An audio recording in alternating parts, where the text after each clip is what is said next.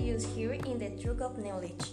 Well, today we are going to talk a little bit about love, a basic and essential issues bit treated from the psychological point of view and to be more specific from the perspective of Erich Fromm. I am Desfara Rocha and I hope you enjoy it.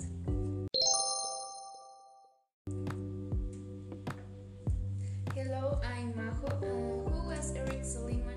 Eric Seligman was a leading psychoanalyst, social psychologist, and humanist philosopher of German Jewish origin.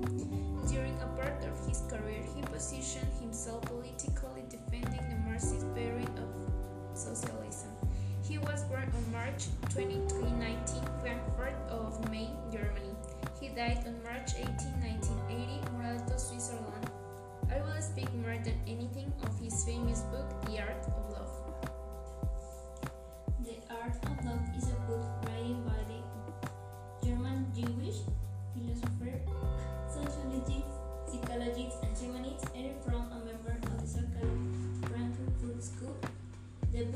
Originally published in English with the title The Art of Loving, and this translation in Spanish appeared in 1959, original publication date 1956.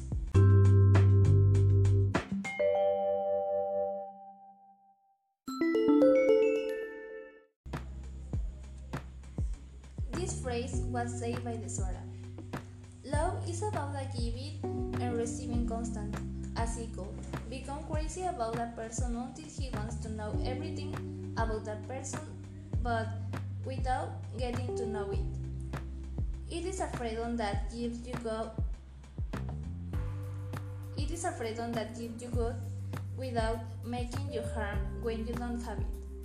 It's knowing that crush ends. Love is a choice of every day. This phrase is from Paola. Love is a connection that exists between people with many feelings to each other, which cause a feeling of self or mutual happiness. This phrase was said by from Majo. Love can be an individual or mutual connection between two or more things. This phrase was said by Lisette Love is a way of moving the world.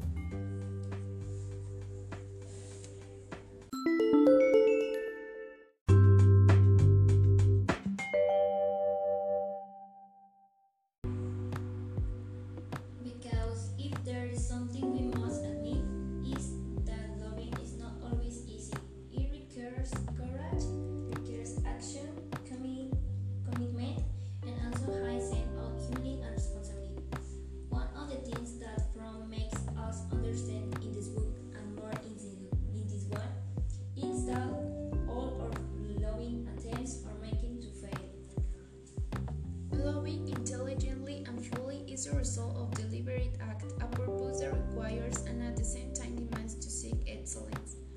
It will limit ourselves to being carried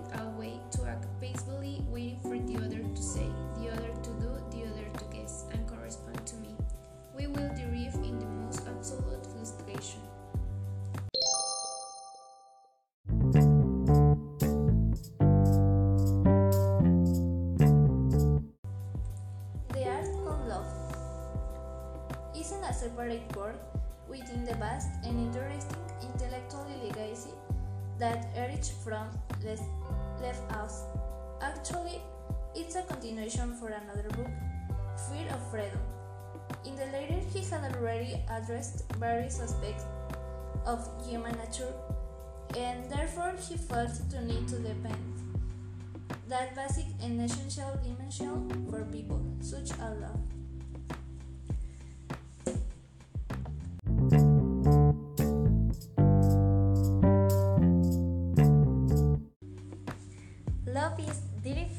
that engineers that shall push us be better.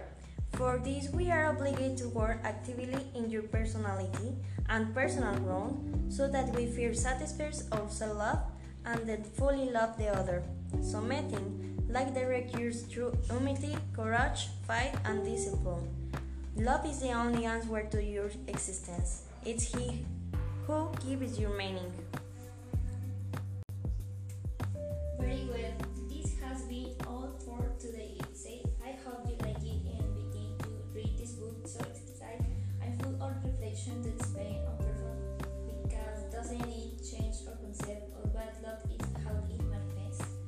Thank you.